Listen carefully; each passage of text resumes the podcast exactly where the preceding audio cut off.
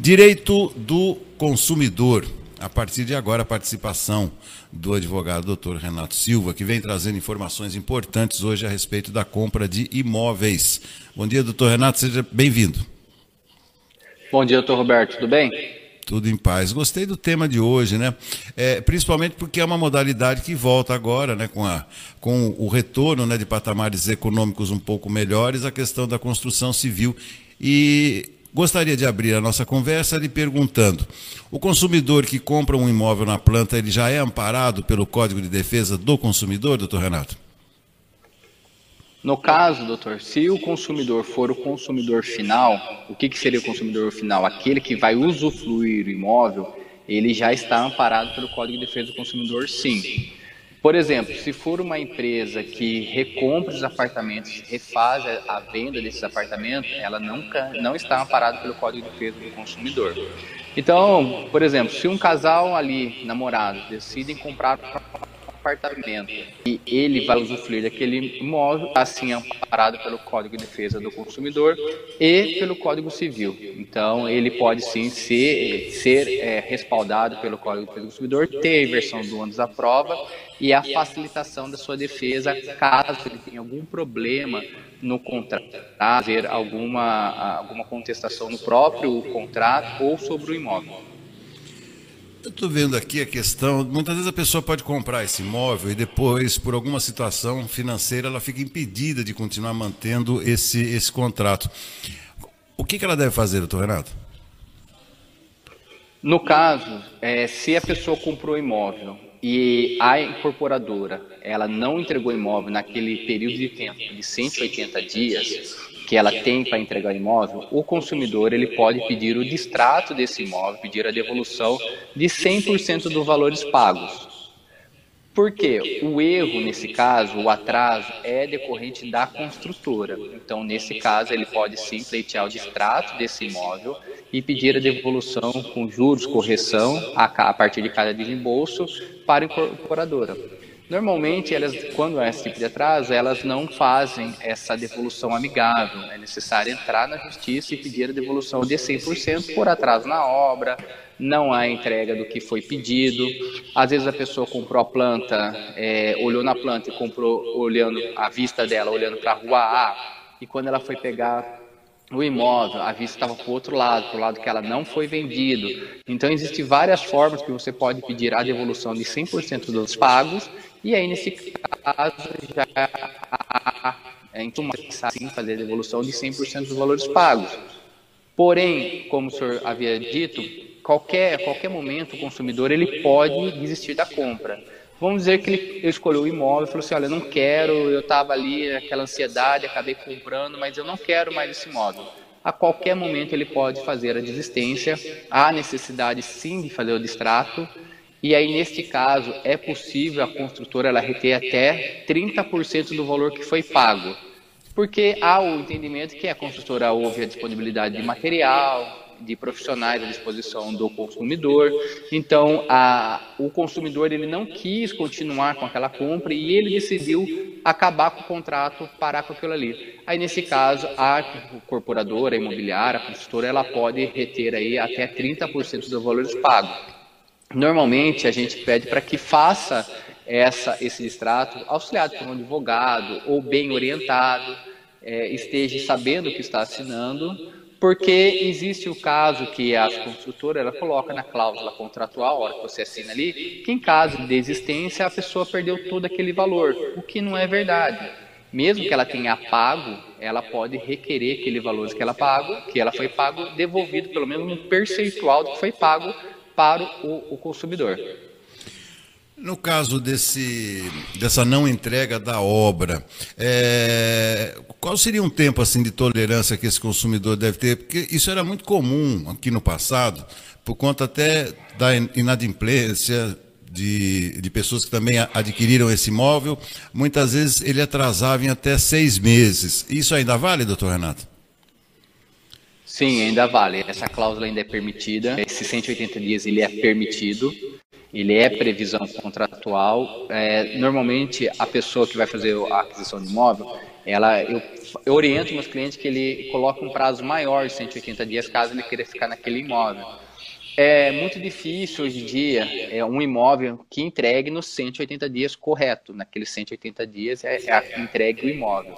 Normalmente acaba havendo um atraso na obra, porque faltou material, agora com essa crise que está tendo do corona que você não encontra ferro. Então, possivelmente vai haver sim uma, um atraso maior. Existem empreendimentos que a pessoa eh, comprou o imóvel para ser entregue em 2019 e até agora não recebeu. E fica aquele aquele questionamento: posso desistir? Não posso? O que, que eu faço? Você pode desistir, você pode conversar com a construtora, tentar pegar algum outro imóvel que ela já tenha pronto para que você possa fazer uma troca. Eu desisto daquele apartamento, daquele imóvel e vou para outro que já está pronto, pago a diferença, se existir diferença. Então, acho que talvez se a pessoa quiser continuar comprando seu imóvel, não queira desistir, conversa com a construtora, abre um diálogo e tenta é, contornar a situação para que consiga adquirir um novo imóvel, talvez em outro lugar. Mas essa cláusula de 180 dias é previsão legal, é permitido sim. O que não pode, doutor, é ultrapassar esses 180 dias, sendo uma coisa muito abusiva que acaba prejudicando o consumidor. Bom, vamos considerar agora um caso normal, né? um caso onde saia tudo bem, a, a construtora consiga concluir a obra e aí vem aquele momento tão esperado pelo consumidor, que é o recebimento das chaves. É, até lá vi uma observação sua relativa à questão do, das taxas condominiais. Como que funciona isso, doutor Renato? As taxas condominiais ela deve ser é, cobradas a partir do momento que o proprietário recebeu a entrega das chaves. O que, que seria a entrega das chaves? É exatamente isso. Está aqui a chave, o imóvel é seu. É, o que as incorporadoras imobiliárias, imobiliárias fazem é o seguinte: quando a obra está se finalizando, eles falam, ó, oh, a partir do habite você já tem que pagar condomínio. Mas o consumidor não está morando ali. Mas a construtora fala: não, mas o condomínio está lá embaixo. Você pode descer, você pode brincar, pode levar seu filho, mesmo você não estando morando no imóvel, alegando que é a partir do habite. E não é verdade isso. A, a, o entendimento é que a, só pode ser cobrado o condomínio, IPTU, água e luz, a partir da efetiva entrega das chaves. Entregou as chaves, o consumidor pode usufruir, pode gozar dele, pode vender, pode emprestar, pode fazer o que quiser com o imóvel. A partir deste momento, sim, o, pode ser cobrado o condomínio. Caso isso venha acontecer, seja cobrado antes da entrega da chave, deve sim o consumidor procurar um advogado e entrar com uma ação para que esse condomínio seja devolvido em dobro, porque é indevido. Se for cobrado IPTU, água, luz, também deve entrar com pedido de devolução desses valores que já foram pagos, para que a incorporadora devolva esse valor. Só destaco que muitos e muitos clientes meus desconhecem esse, essa importante importante conhecimento para que não possa ser cobrado antes da entrega das chaves. Então, considerando que, vamos dizer que um apartamento tem 400 apartamentos e 40 em trocação, para a construtora é muito mais vantagem você fazer essa cobrança indevida do que o consumidor saber que não deve ser feita aquela cobrança antes da entrega da chave. Muito bem. Para concluir o nosso bate-papo, uma outra dúvida. Ah, e se o consumidor é, quiser realizar, no finalzinho da obra, é, algumas é, alterações, por exemplo, é, a instalação de é, armários embutidos, é, móveis planejados, isso já pode ser considerado como, como entrega das chaves, doutor Renato? Não, antes da entrega da chave, não. Ele só, só vai ser cobrado a partir da entrega da chave. Você entregou a chave, você é o proprietário e você pode fazer todas as melhorias. A, a construtora pode falar que não, que ele pode fazer as benfeitorias, tudo. Se ela liberou, tudo bem, não tem problema nenhum ele fazer isso, mas cobrar condomínio do proprietário, ela não pode sem a efetiva entrega das chaves. Então, entregou as chaves, o consumidor verificou que está tudo certo, não há rachadura, é aquele piso que ele contratou, aquilo ali que está ali mesmo, ele pode adquirir a chave e fazer as melhorias que ele quiser. Antes disso, caso ele faça com a permissão da construtora, não há nenhum impedimento, mas a construtora também não vai poder cobrar condomínio neste período sem efetiva entrega das chaves. Quer dizer, a BITS e entrega das chaves são coisas diferentes, né? São coisas diferentes. O ABITS é uma permissão da prefeitura municipal, do órgão público, que fala assim, olha, está tudo certo comigo aqui, está aprovado, tá, pode, pode ser vendido, pode deixar a pessoa é, morando no imóvel. E a entrega das chaves é quando é entregue realmente, que a pessoa já fez aquela vistoria, já olhou o apartamento se está de acordo com o que ele, com ele quer. É, como eu disse para o doutor, existe caso que a pessoa foi fazer a vistoria do imóvel antes de pegar a entrega da chave e falou, não, mas não foi esse apartamento que eu comprei. Eu comprei com vista para a rua e a hora que a pessoa foi comprar o imóvel estava do outro lado.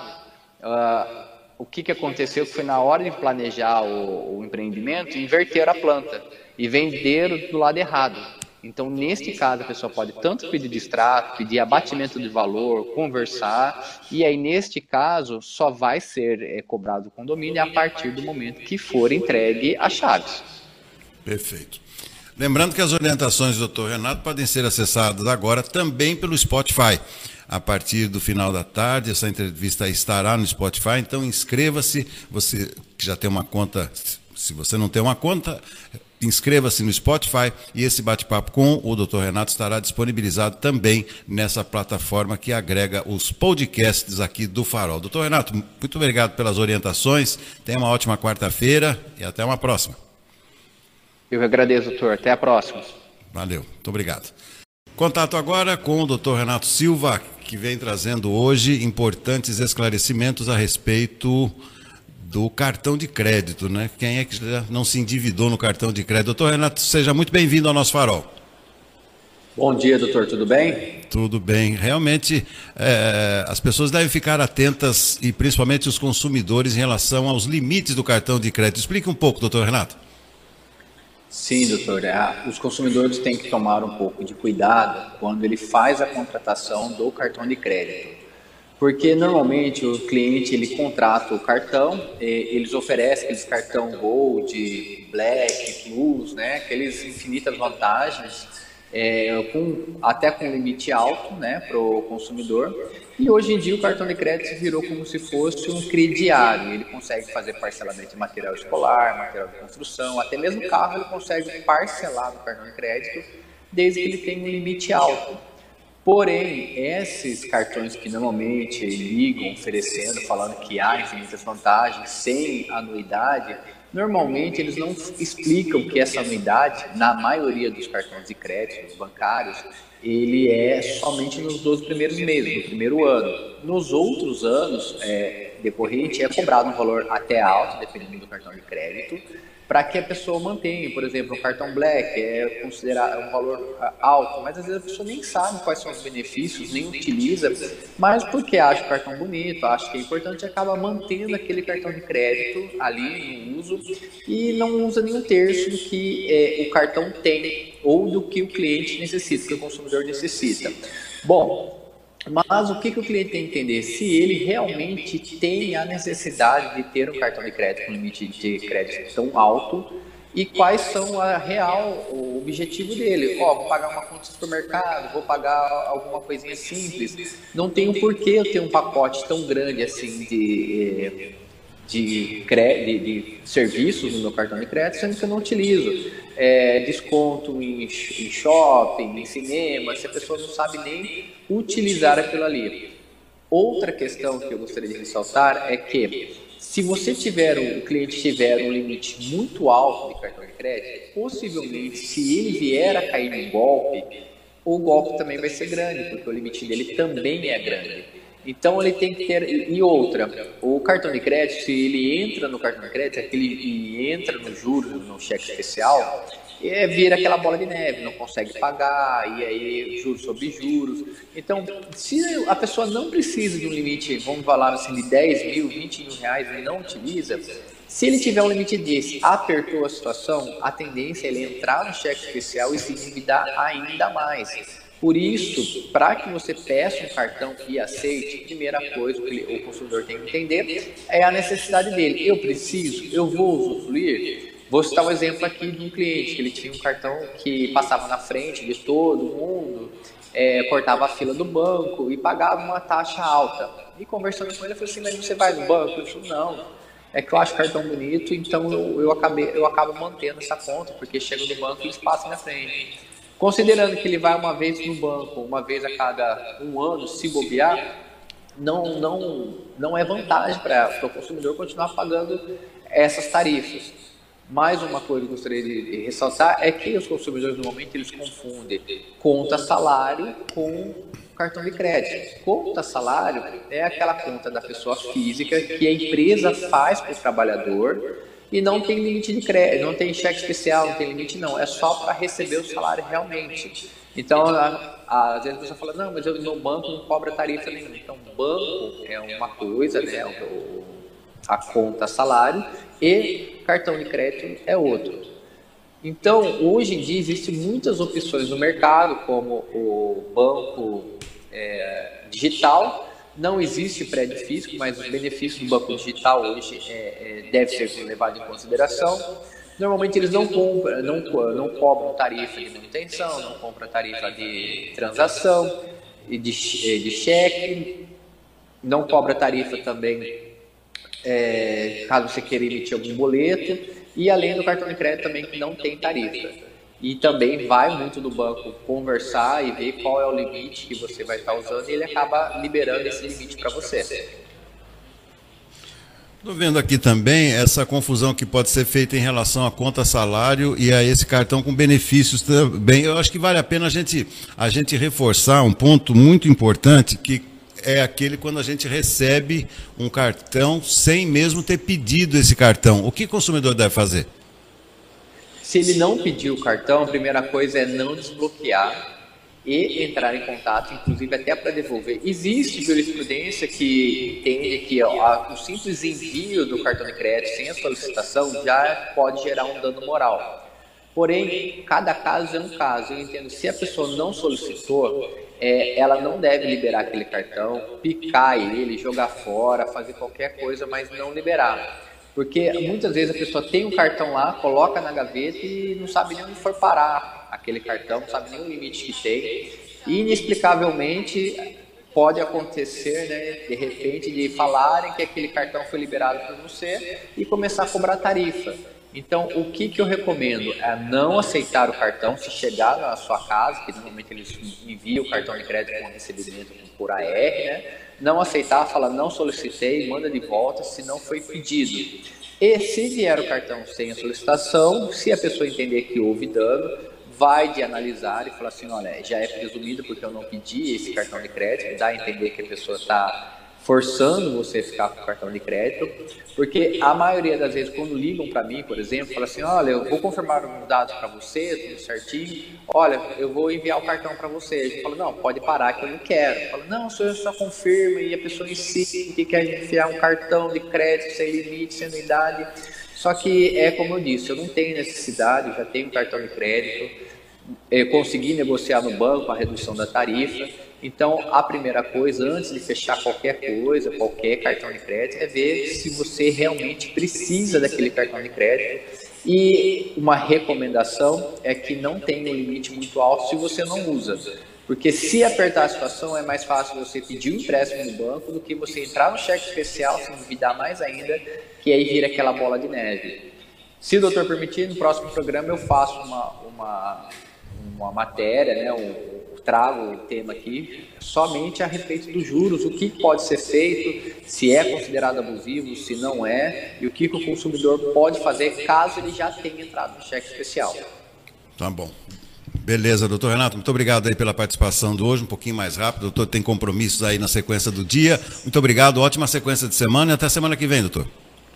Muito obrigado, bom trabalho para vocês, até mais. Muito obrigado, até mais. E agora, participação do Dr. Renato Silva, sempre às terças-feiras, trazendo importantes recomendações aos consumidores aqui do nosso programa. Doutor Renato, seja muito bem-vindo ao nosso programa. Bom dia, doutor, tudo bem? Tudo, tudo bem. Bom, a semana passada nós falamos um pouco sobre cartões de crédito e uma coisa acaba puxando a outra, né? Na verdade, para você pagar o cartão, tem muita gente que acaba usando o limite do cheque especial, mas tal e como acontece com os cartões de crédito, as taxas de juros são sempre bastante elevadas. Vamos às suas primeiras orientações para esse consumidor, doutor Renato. Bom dia, doutor. É, então, a maioria dos consumidores, eles acredita que o cartão de crédito é uma solução imediata, que com o cartão de crédito ele consegue é, acabando pagando as suas contas aquele momento ali. Porém, o cartão de crédito ele é só um facilitador da prestação dele, da antecipação do crédito dele. E, infelizmente, o consumidor acaba é, desfigurando essa, essa requisito do cartão de crédito e acaba gastando excessivamente, acaba passando do limite que ele teria que gastar e não fazendo um esquema financeiro para que ele possa se programar e fazer o pagamento. E aí, por muitas vezes, ele acaba entrando naquele pagamento que diz pagamento rotativo. Ele não consegue pagar o limite do cartão de crédito dele. Por exemplo, se ele ganha 4 mil reais, ele gasta 4 mil reais no cartão de crédito e possivelmente se no meio do, no decorrer do caminho ele tem algum problema com o carro, alguém que ficou doente, tem que gastar aquilo ali, ele acaba não conseguindo pagar o cartão de crédito e manter as contas de casa. E aí, por muitas vezes, o consumidor acaba pagando somente o mínimo do cartão de crédito, né? E entra naquele crédito rotativo que a gente diz. Ele pagou esse mês, vamos dizer assim, 400 reais, que seria o mínimo, o mês que vem já não é mais 400 o mínimo, seria 600. Depois outro mês 900, fora o cartão de crédito que tem que ser pago. E ele acaba entrando, infelizmente, naquele que a gente chama no, no crédito rotativo, que ele não consegue pagar, a famosa bola de neve negativa, que vai virando aquele juros sobre juros e não consegue pagar. E aí tem cartão de crédito, dependendo de banco, que cobre até 870% de juros Infelizmente, isso é permitido, né? Porque existe aquela livre concorrência dos bancos. Vai do consumidor procurar aquele banco que melhor atende, que tem uma menor taxa de juros, para que ele possa estar fazendo aí o seu, o seu, o seu trabalho, ou as suas contas, desculpa. Para ser bastante preciso, estou vendo aqui, aliás, o seu comentário que será publicado ainda hoje no nosso portal, na página do Dr. Renato, no nosso portal. Para ser bem preciso, doutor Renato, é impressionante, 875,25% de taxa de juros. Isso é surreal, né? Sim, mas aí entra na questão seguinte, do existe o risco do banco, né? Ah, são 875% do cartão de crédito, mas é, pro, provavelmente essa taxa é daquele banco que o consumidor não está com o nome SPC Serasa, não tem limite de crédito, ele não consegue crédito, então é, ele acaba aceitando essas taxas de juros porque realmente o risco do banco não receber também é muito grande. Existem bancos que têm os juros um pouco menor, Porém, não há nenhuma limitação por conta disso. Por isso que há, muitas vezes esse cartão de crédito que, chega a cobrar 835% ao ano é daquela financeira que a pessoa pega um empréstimo e não tem como comprovar a renda. E aí, como existe o risco da financeira não receber, eles acabam aplicando juros muito altos. Mas também existem grandes bancos que também cobram, é, chega bem próximo desse valor. Por isso que é importante o consumidor entender o que ele está contratando, por que, que ele quer aquilo ali e, e ver se ele tem real necessidade que entra no que a gente comentou o, o a programa passado. Porém, se a pessoa chegou nesse patamar que ele não consegue mais pagar, está complicado, ele não só paga o mínimo, paga o mínimo, o que, que é recomendável? A primeira parcela, paguei o mínimo, não deixar virar o próximo mês pagar o mínimo de novo já entrar com o banco, tentar uma negociação para que esse valor seja é, parcelado. Lógico que essa dívida parcelada vai correr juros, correção monetária, tudo, tá? Então, o que, que o consumidor pode fazer? Olha, é, esse parcelamento desse cartão de crédito está um pouco elevado o que, que, ele pode fazer é pedir um empréstimo consignado em folha de pagamento, que os juros, apesar de pessoal, vai ser menor do que o do cartão de crédito. Ele pede é, é, um juros, um, um, empréstimo pessoal, ou por garantia de carro, moto, imóvel, e aí ele consegue uma taxa de juros melhor para que ele possa sair do cartão de crédito e não, não pague esses juros que vamos concordar que é realmente abusivo.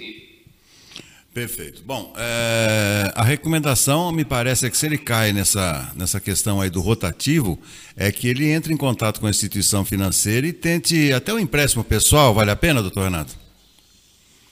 Sim, sem dúvida. O empréstimo pessoal ele ainda é muito mais vantajoso do que você cair no crédito rotativo, que é aquele negócio que é a bola de neve, você não consegue pagar e paga o mínimo. Inclusive, é até mais recomendável que o parcelamento do próprio cartão de crédito porque você pode fazer o parcelamento da dívida do cartão de crédito em 10, 12 vezes, porém os juros vão ser de cartão de crédito, né?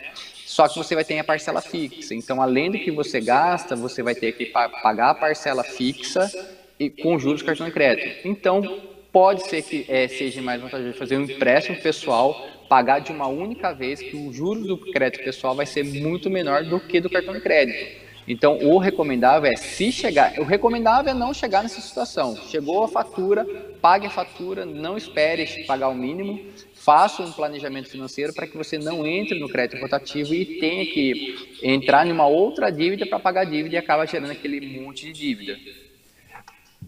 Deixa eu te fazer uma outra pergunta. E, e, ainda em relação agora a cheque especial, que é o assunto de hoje, né, o tema do nosso bate-papo. É, às vezes os bancos eles podem exagerar um pouquinho né, na concessão desse, desse limite né, do cheque especial, ou seja, é um limite que acaba sendo tentador ao consumidor para mesmo para alguma compra, alguma necessidade ou a compra de algo que ele não precise.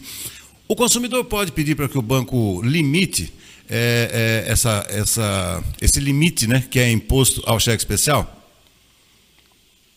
Sim, o consumidor ele deve, na realidade, se ele, se ele tem um salário de 4 mil e o limite dele é de 4 mil, o recomendável é que ele nem tenha esse limite, né? Que para que ele tenha um controle do seu, das, das suas finanças, que ele saiba o que ele está fazendo. Então, é recomendável que ele tenha até 30% desse valor do, do salário dele para que ele possa estar gastando, para que ele não ultrapasse aquele valor e tenha sempre um controle financeiro do que ele pode gastar. E aí ele consegue ter um controle melhor e não, não entra nessa dívida, né? Porque o que, que acontece na maioria da, dos dos cidadãos é que ele acredita que o cartão de crédito é uma reserva de emergência. Aconteceu um problema no carro, aconteceu um problema na sua casa, e aí o, o consumidor ele acaba usando o cartão de crédito como crédito de emergência. Ah, passa o cartão, depois do mês que vem a gente vê o que vai dar, eu faço um bico, fico até mais tarde. E na realidade não é um crédito de emergência, o cartão de crédito é, como eu disse anteriormente, é concessão de um crédito que ele já foi concedido para você pagar no mês que vem. Então, não é uma reserva de emergência que surgiu alguma coisa, você vai lá e passa o cartão. Então, o consumidor deve ficar muito atento a isso e, se possível, ele diminuir o cartão de crédito para que ele não acabe gastando excessivamente. E o que, o que mais falta para o brasileiro né, é a educação financeira. Ora, eu ganho 4 mil, vou gastar 6? Não dá, a conta não fecha. Se eu ganho 4 mil, eu tenho que gastar no mínimo 3, o restante guardar, fazer uma reserva de emergência, para quando surgir uma situação dessa, o consumidor possa é, é, retirar esse dinheiro e não pague juros. Tá bom. E o último Só ponto. Só para finalizar, doutor, Sim. É, é, é, que o cartão de crédito ele não é inimigo das pessoas, tá?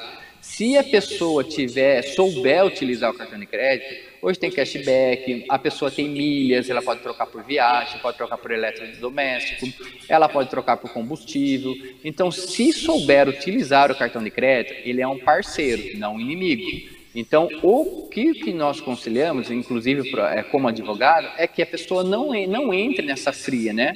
Que o banco, a intenção do banco realmente, ele é fornecer crédito, dar crédito para as pessoas, que infelizmente a pessoa acaba é, acreditando, falando, não, se o banco está me dando esse crédito é porque eu consigo pagar. E na maioria das vezes não é bem isso que acontece. Então, se a pessoa sabe utilizar, sabe o que está fazendo, sabe o que está é, contratando, por muitas vezes o cartão de crédito é um benefício que a pessoa pode utilizar, tocando em viagem, eletrodoméstico, mas tem que ter um controle. Perfeito. Só para registrar, chega um pedido aqui também a respeito, aliás, é uma dúvida. Eu vou te propor para a gente estudar esse tema na próxima semana, que são aqueles contratos que foram feitos aí há, há, há muitos anos, né, com taxas de inflação bem altas, né, se existe direito do consumidor de fazer uma revisão no caso de contratos de empréstimo né, com instituições bancárias. Acho que é um tema legal para a gente desenvolver na próxima semana, doutor Renato. Maravilha, vamos programar assim, doutor. A gente estuda o tema e traz aqui para a gente discutir sim. Bacana. Muito obrigado, uma ótima sequência de semana e até a próxima. Obrigado, igualmente, doutor. Até mais. Até mais então. Muito obrigado.